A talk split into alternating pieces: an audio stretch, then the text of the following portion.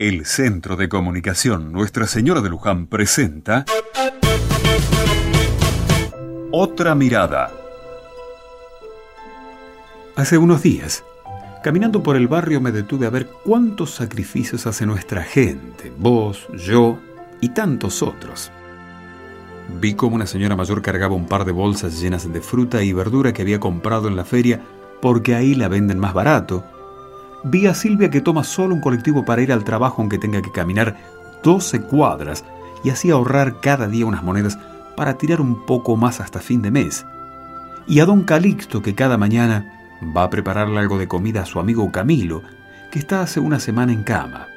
Y así, podría agregar muchos más vecinos que conozco de hace mucho tiempo.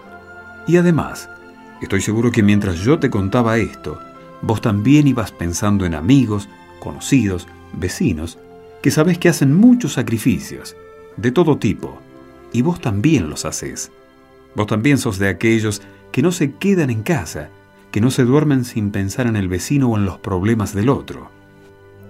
El sacrificio tiene un valor muy grande, no porque nos haga sufrir, no, sino porque nos hace movernos, nos hace ver otros valores y otras necesidades.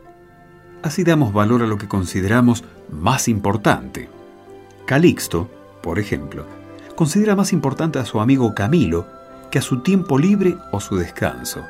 Y así cada uno de los nombrados o de los que vos imaginaste y recordaste.